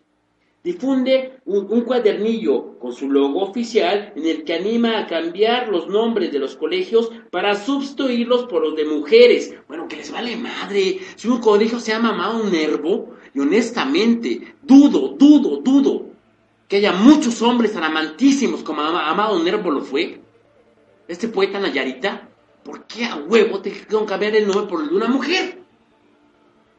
Están locas, pinches feministas, cada día me hartan más. Cada día. O sea, no, no es posible.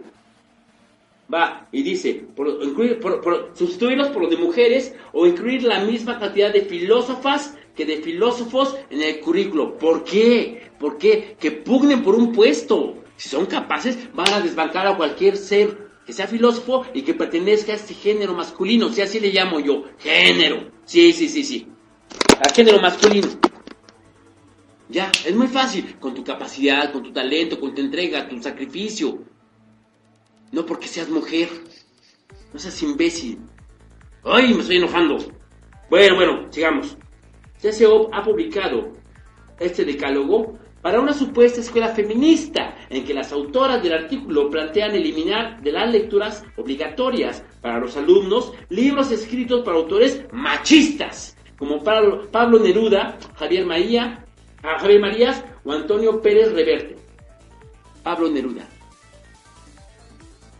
Espero, espero que de verdad aún haya gente por ahí, en la transmisión de Incuria. Porque en ese momento voy a leer esta maravilla del maestro Pablo Neruda. Escuchen esta obra de arte. Escuchen esta obra de arte, por favor. Es tan corto, tan corto, pero tan bello. Se llama Soneto 45. Escúchenlo, escúchenlo, no se vayan. Escuchen. Si bien mi, capacidad, eh, mi, capacidad declaratoria es eh, ínfima, espero hacerlo de la mejor manera posible para ustedes. ¿De acuerdo? Escuchen lo siguiente. Soneto 45. Dice, no estés lejos de mí un solo día.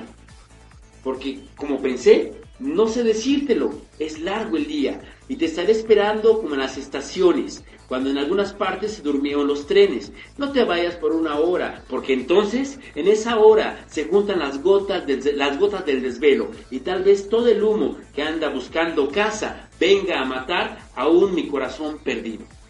Aunque, ay, que no se quebrante tu silueta en la arena, ay, que no se vuelen tus párpados en la ausencia, no te vayas por un minuto, bien amada, porque en ese minuto te habrás ido tan lejos que yo cruzaré toda la tierra preguntando si volverás o si me dejarás muriendo. Qué hermoso, qué, qué, qué hermoso de verdad. Repetiré la última parte, es genial.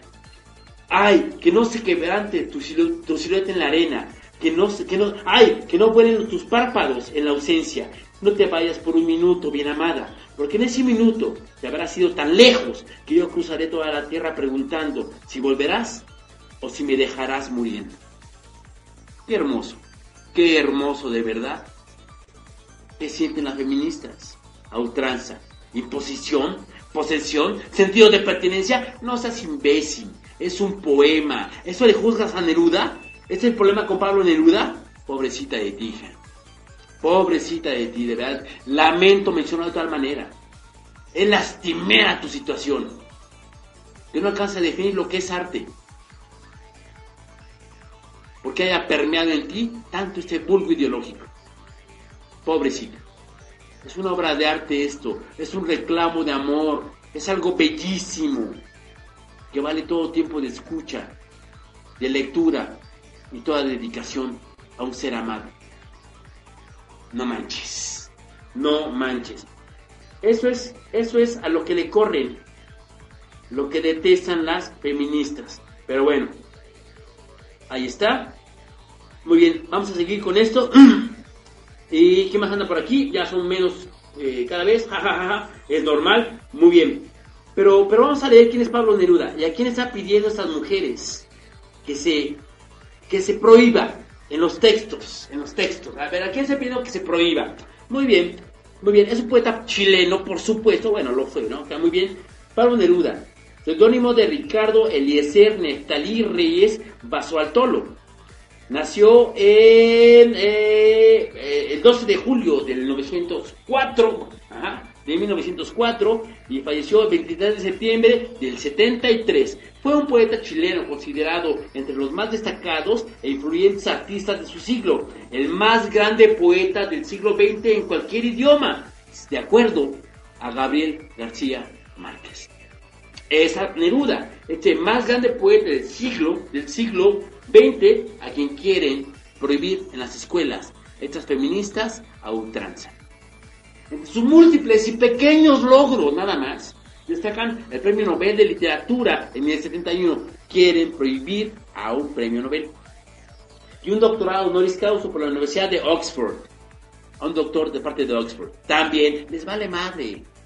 Con el hecho de que Neruda tenga poemas más que salpicados por la lubricidad en el ser humano y más que arraigados de verdad en este vínculo genital entre hombre y mujer, eso les basta para querer prohibirlo. ¿Qué les pasa? ¿Están bien? ¿Se sienten bien? No hagan idioteces, por amor de Dios. Muy bien, pues ese es, ese es, ese es, ese es al que quieren prohibir estas, estas chicuelas, ¿no? Esas chicuelas feministas a ultranza. Vamos a ver, vamos a ver qué más, qué más nos dice estas niñas. Muy bien, en esa publicación, en esa publicación que estábamos viendo, dice lo siguiente. Mm, ah, muy bien. Son, eh, eh, dice, ah, mm, muy bien. Estas son algunas de las ideas de las medidas propuestas por Melanie Pena, profesora de la Facultad de Educación de la Universidad Complutense de Madrid, y la educadora investigadora y artista Yera Moreno. Estas dos estas dos, estas dos proponen esto. Francisco García, el secretario de la, de la, Federación de la Enseñanza de estas comisiones obreras, explica a El Mundo, el diario español, que el decálogo forma parte de, de un artículo de opinión aparecido en su revista, cuyo contenido no comparten y del que el sindicato se desvincula completamente. ¡Qué bueno! No obstante, la Federación de la Enseñanza ha hecho suya buena parte de este artículo, pero en una versión corregida y suavizada en algunos puntos y ha colgado en su web un cuadernillo de 10 páginas con este nuevo texto que anima a descargar para hacer la escuela un espacio feminista libre de sexismo, machismo, fobias, exclusiones, discriminaciones y violencia. Vamos, habrá que darle lectura a ese otro texto. De entrada es una estupidez lo que propone, ¿no?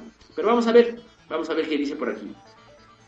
Este decálogo de 21 puntos, que lleva el logo oficial del sindicato, insta a los profesores a eliminar libros escritos por autores machistas y misóginos entre las posibles lecturas obligatorias para el alumnado, aunque no señala, como en el artículo publicado en su revista, que los autores machistas son Neruda y otros valos. Tampoco pide a los docentes, como hace el otro texto, que hablen en clase de la faceta misógina de ciertos autores legitimados como hegemónicos. Por amor de Dios. Ya no, imagino un profesor de literatura diciendo, tenemos que ver, tenemos que ver a Fernando Nachón, aunque me caga verlo. Pero bueno, porque es muy, es muy machista, muy miso, y este güey sí lo es. y Nachón sí lo es. Sí lo es, tal cual. Él mismo se autonombra un cerdo burgués machista. Cerdo burgués, puerco burgués, así llamar Nachón.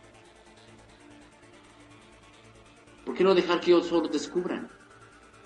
¿Por qué no dejarles que descubran solo? ¿Qué pasa con Darío?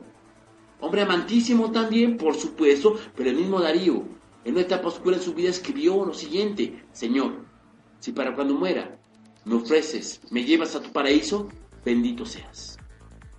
Pero si no, no te preocupes. Satanás me convida a los mejores y más dulces vinos.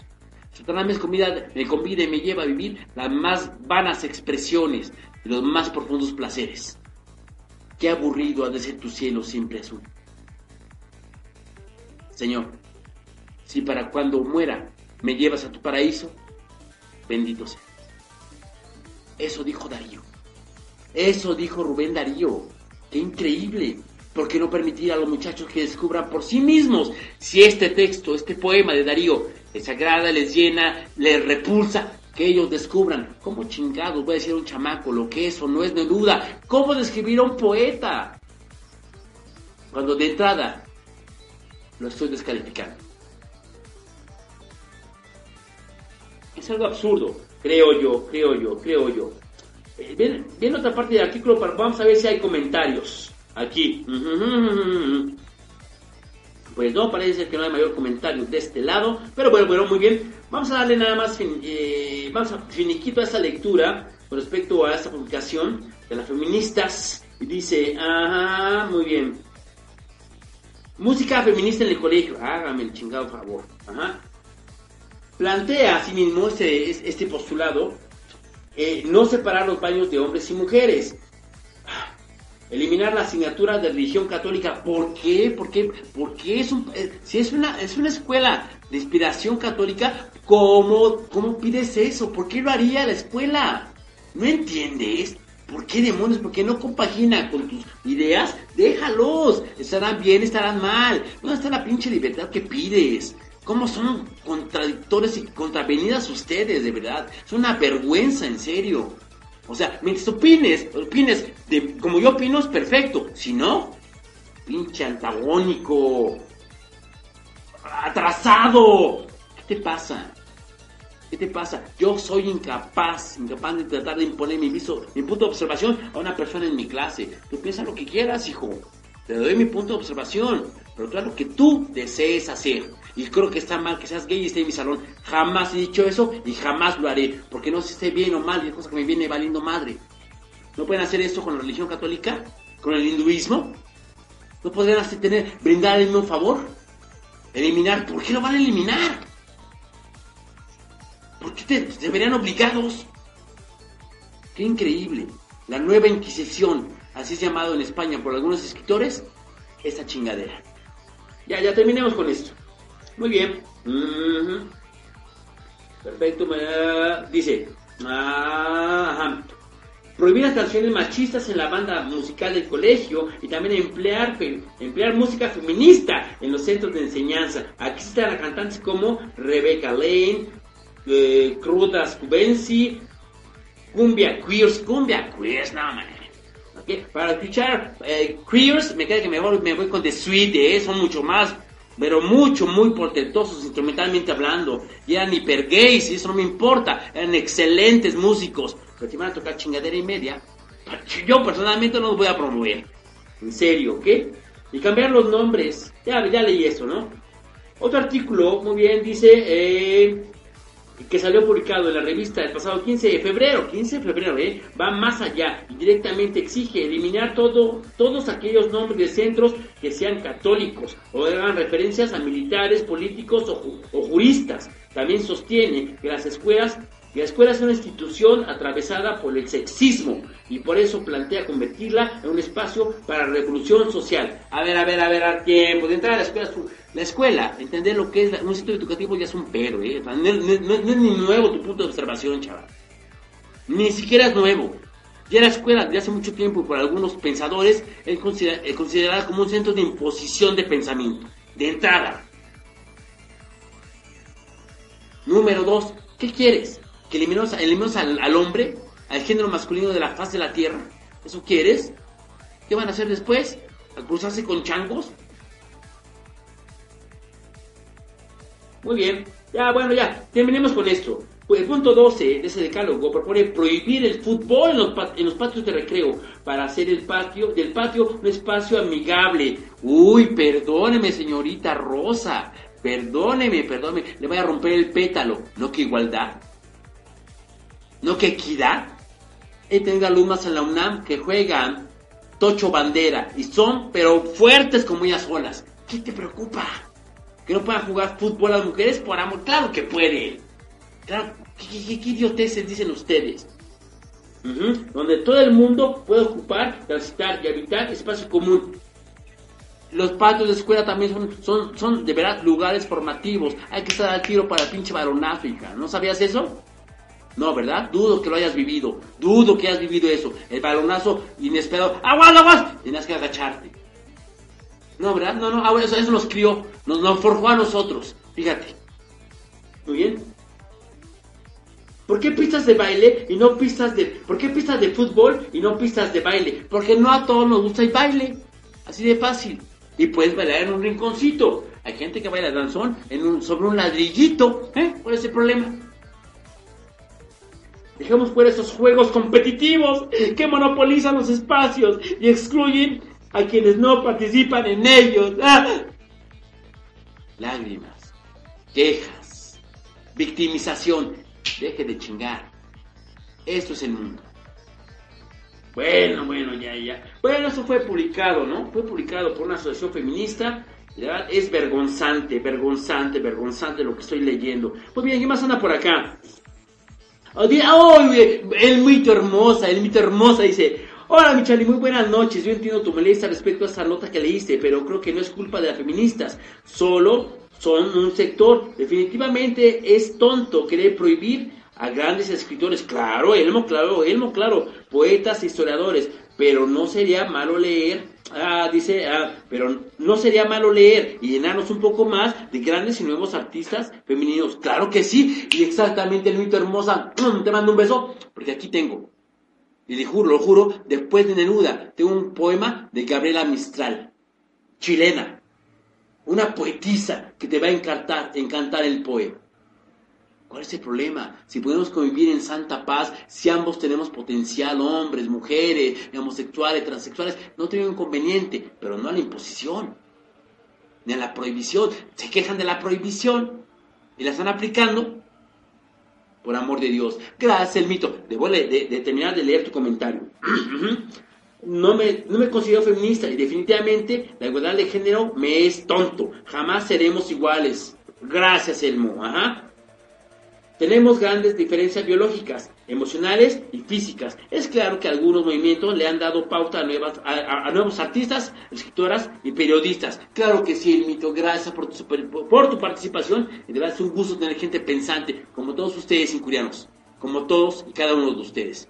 Qué bueno, tocaste eso, el mito. Ya no voy a seguir con el artículo este, pero sí le daré lectura a este poema. Ya leí uno de, Neruda. Esto, esto lo escribió Gabriel Amistad. Escuchen qué lindura es una obra de arte, una obra de arte. Wow, wow, yo quedé perplejo al leer cada uno de ambos. ¿Quién es Gabriela Mistral? Bueno, la señora fue invitada por el, maestro José Vasconcelos a este país.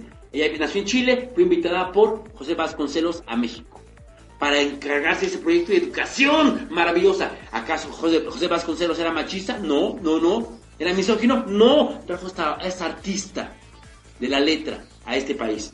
Dice por acá, escuchen esto, no, no, no manchen, wow, dice, hay besos que parecen azucenas, por sublimes, ingenuos y por puros. Hay besos traicioneros y cobardes, hay besos maldecidos y perjuros. Judas besa a Jesús y deja impresa en su rostro de Dios la felonía, mientras la Magdalena con sus besos fortifica piadosa su agonía. Desde entonces los besos, en los besos palpita el amor, la traición y los dolores, en las bodas humanas se parecen a las brisas que juega con las flores. Hay besos que producen desvaríos de amorosa pasión ardiente y loca. Tú los conoces bien, son besos míos, inventados por mí para tu boca. Besos de llama que en un rastro impreso llevan surcos un amor vedado. Besos de tempestad, salvajes besos que solo muestra, que solo nuestros labios han, probado. ¿Te acuerdas del primero? indefinible cubrió tu faz de cárdenos sonrojos, y en los espasmos de emoción terrible llenáronse de lágrimas tus ojos. ¿Te acuerdas que, la ¿te acuerdas que una tarde, en, en loco exceso, te vi celoso, imaginando agravios, te suspendí en mis brazos, vibró ese beso. Qué hermoso, qué hermoso poema, de verdad. Y después, ¿qué viste después? sangre en mis labios. Yo te enseñé a besar los besos fríos. Son de, de impasible corazón de roca. Yo te enseñé a besar con besos míos, besos míos inventados por mí para tu boca. ¡Wow! ¡Qué bonito poema! De verdad, qué bonito poema. Yo creo que es maravilloso maravilloso. Dice por aquí, si compras un libro de los pintores más conocidos de la historia, el 95% son hombres, y no porque haya, no haya buenas pintoras, sino porque nunca se habló de ellas. Maravilloso el mito, guíanos en ese aspecto. Yo estoy de acuerdo que hay que reconocer el talento de cada una de las damas, por supuesto, Elmo, pero no la imposición. Imagina que digan, aquí necesitamos 10 pintores, 5 y 5, ¿eh? 5 y 5, entonces 5 hombres y 5 mujeres. ¿Por qué, güey? 5, 10 de los mejores pintores. ¿Pueden ser 10 mujeres? Claro. ¿Pueden ser 10 hombres? Sí. 7 hombres, 3 mujeres, 3 mujeres, 10 hombres. No me importa. Pero no a la imposición por cuotas de género. Eso me caga. Muy bien del mito. Fer Glam. Uy, un chico maravilloso, un excelente guitarrista. Fer, estamos esperando cuando tú quieras venir aquí. A Incuria Network a, a brindarnos con tu galanura. Excelente, será un placer de verdad tenerte aquí. Tú dime cuándo vienes, un jueves por supuesto, a partir de las 9 de la noche, y con todo gusto te vamos a recibir aquí en Incurian Network para que brindes a los incurianos con, con tu arte. Muy bien, creo que Gavita, Gavita, esposa de Sensor MX, anda por ahí. Si anda por ahí, pues un abrazo y un beso enorme a Gavita, al gran Sensor y al queridísimo Emiliano, por supuesto. Uy, el gran Emilio del Callejón de los Abuelos anda por acá también. Gran Emilio, muchísimas gracias por estar aquí con nosotros. Un placer. Recuerden, vayan al Callejón de los Abuelos, pancita, pozole, wow, todo, todo lo que quieran pensar de comida tradicional mexicana con precios maravillosamente adecuados, número uno, y por supuesto, con un trato más que cálido a nivel personalizado por, por parte del dueño, del poseedor del local y del que guisa también junto con su esposa. Claro está, lleguen, digan, soy incuriano, recibirán una chela gratis después de ordenar lo que van a consumir ahí. Excelente, excelente. Muchas gracias. Querido Emilio, perfecto por andar aquí. Excelente. Resumen, ¿de qué hablamos? Hablamos ya del derecho a la procreación que hay que regularlo, definitivamente. No sean cabrones y no tengan más de dos hijos desde mi perspectiva. Así lo resumo de tal manera. Ya este, este, mundo, de verdad, ya no está para tener andar teniendo los hijos a voluntad. Ya no se puede. No al menos en una urbe como esta. 127.5 millones de mexicanos ahorita. Para el 2050 seremos 250 millones. Así de fácil. No hay tiempo que alcance para la crianza de un hijo. Imagínense para cuatro. Ya hablamos de eso de entrada. Número dos, hablamos después de esta resolución de la Suprema Corte de Justicia. Que tuvo bien liberar las órdenes, los cateos, sin necesidad de una orden por escrito. Número tres, hablamos de esa absurda postura de algunas feministas a ultranza, de unas feminazis tremendas, las cuales quieren prohibir que se dé en algunos colegios, se, se, convide del arte de Pablo Neruda y algunos otros autores, entre ellos, entre ellos, Rousseau. Y el maestro Neruda. Leímos un poema de Neruda y un poema de Gabriela Mistral, excelentes poetas, una, cosas maravillosas leímos, llenas de, de, de, de belleza, perteneciente a este arte que es la poesía. Leímos eso, hicimos esas cuestiones. Si les interesa de alguna manera, por favor, repasen la transmisión. Ahora sí, ya hablamos demasiado, ya van casi, hoy comenzamos a las 9, ya van casi dos horas de, de transmisión. ¡Ay, qué increíble! Pero muchas gracias por estar con nosotros. Mucha gente nos visitó en este día. El mito dice lo siguiente, te mando muchos saludos desde Querétaro. ¡Wow! Gracias, el mito. Te quiero y te extraño mucho. Ojalá algún día podamos hablar de, esos, de esos temas en vivo. Me encanta debatir sobre este tipo de temáticas. Esto ha sido un placer y un honor para mí tenerte aquí en Queer Network. Muchísimas, muchísimas gracias por estar aquí. Gracias, de verdad. No nos vamos todavía. Hemos tenido un intervalo musical, musical, exactamente de lo que haremos. Cada vez que digo eso va llegando a la gente, es increíble. Pero ya llevo dos horas hablando continuamente, lo cual eh, no es ningún problema ni es queja alguna. Es un placer para un servidor y un honor contar con su video escucha. Insisto, de interesar los temas que tocamos en la primera parte de la emisión de hoy, que fue el derecho a la procreación o el no derecho, que se ha convertido ya en un lujo y no, no, no, no, no, no es ya más una prerrogativa, un derecho. Es una responsabilidad tremenda y un lujo en esos tiempos. Después de la Suprema Corte de Justicia hablamos de esa resolución nuevita, después de cómo se ha desviado por parte del por parte y siendo responsable, responsable el vulgo ideológico, el enfoque a temas sumamente relevantes en esta actualidad, cuando se tocan temas que son accesorios, ¿no? Y terminamos en esta primera parte del, programa hablando de lo ridículo que resulta desde el punto de observación de un servidor el hecho de querer prohibir en el patio de las escuelas jugar fútbol. Es decir, no amo ese deporte, lo practiqué mucho tiempo y lo detesto como un, como un medio de manipulación mediática. De hecho, lo detesto. Me cae bien el fútbol como deporte cuando lo practico, que ya no es muy frecuentemente. Pero como, como espectáculo no me cae bien, lo detesto, de hecho, me caga América Chivas, Pachuca, Toluca, me caga, no me importa. Atlas contra el Real Madrid, Real Madrid contra el Chelsea, no me importa, no voy a ver la Copa del Mundo. Si mis alumnos se atreven a pedirme, a pedirme una sola clase para ver un partido de fútbol, lo juro, el trato es esto. Para no, para no hacer sangrar su arma futbolera, puedo darles la hora, pero les va a costar un punto en el final el curso. Si es lo que quieren, si no, quédense. El que falte ese día, me vale más de si juega México, esa asquerosa, sucia, infecta y siempre kafkiana, kafkiana selección mexicana de fútbol, kafkiana porque es un ciclo que no termina y no termina y siempre ya casi, ya merito, jugamos como siempre, pero perdimos, nada, jugamos como nunca, pero perdimos como, ya, ya está la madre. Ya, basta alguno de mis alumnos se atreve a pedirme esa hora, ¿de verdad? Con gusto se la brindo, un punto menos al final. Es lo que te va a costar. Nada más. Toma, es tu decisión. No estoy prohibiéndote. Hay un costo para todo. Entenderá que tu abuelita está enferma y tienes que faltar. Corre con tu abuelita. Entenderá perfectamente si me narras que vas a una entrevista eh, laboral. Corre a buscar el trabajo. Pero por el soccer. Por el balompié. Nah, fuck you. Ah, creo que sí se vio. Bueno, ya no importa. Pues, ah, fuck you, así le hice. No me importa. Eso hablamos en la primera emisión. Dice Boni, ya se iba, pero dice, ¿será bueno tocar el tema actual de la que la PGR determinó no hay que ser acción penal?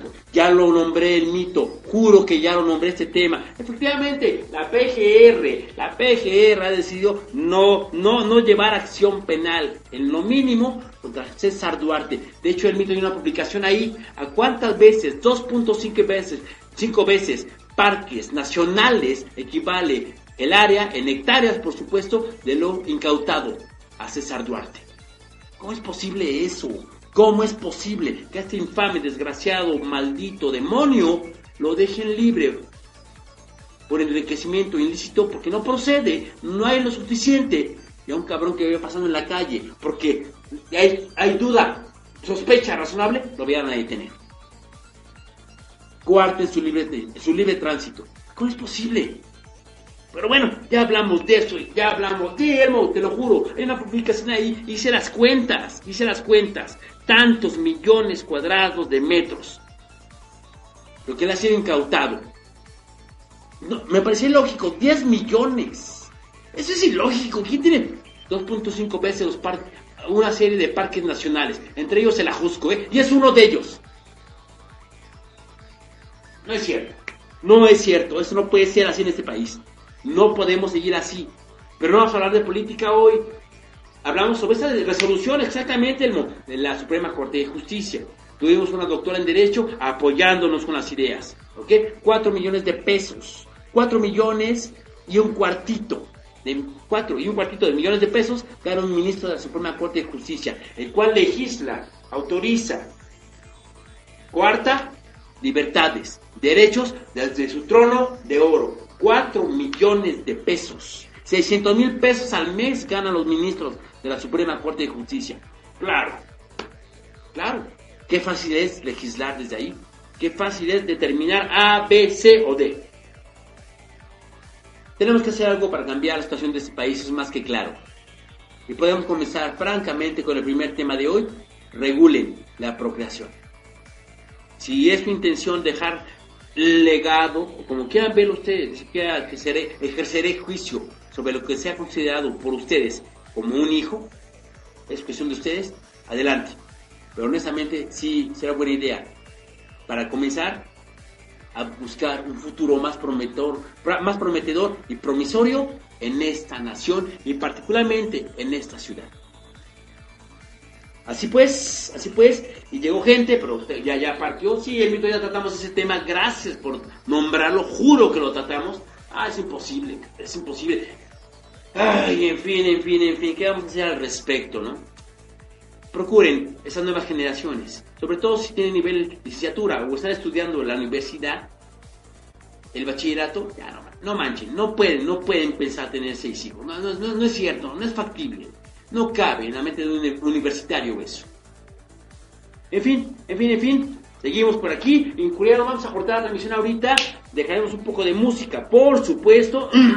Regresando, terminando la música, eh, corto la transmisión un ratito, una, unos 20 minutos, y después me voy a conectar de nueva cuenta, de nueva cuenta, para la gente pues ya trasnochadora que quiera quedarse conmigo y porque hoy me quedaré hasta más tarde porque mañana no tengo clase. Hoy terminé curso con mis chicos de nivel 6 ahí en la UNAM. Interacción por esos niños que fueron maravillosos alumnos. Trabajaron como burros, pobrecitos. Me van a mandar a las 2 de la mañana, los domingos, los sábados. Eres malo, Carlos. No, o tal vez sí. ¿Saben qué es lo peor? Me vale madre si soy malo es por su bienestar. Nada más. Es por su evolución. Por la adquisición del idioma que yo pretendo que, pretendo que se lleve a cabo en su ser. Nada más por eso lo hago. No por, no por, por regodearme en mi pequeño ladrillito de poder. No tengo poder sobre ellos. La autoridad que vengo siempre va a emanar del grupo hacia mí. No es impuesta. No es impuesta. Ellos me autorizan con su, con, con su atención en clase, con la asistencia que, me brindan, ellos me, brindan, me otorgan esa autoridad sobre la clase. Espero que no haya queja alguna. Y si la que la digan ahorita, lo leo, de verdad, lo leo, lo leo, lo leo. No tengo inconveniente leyendo.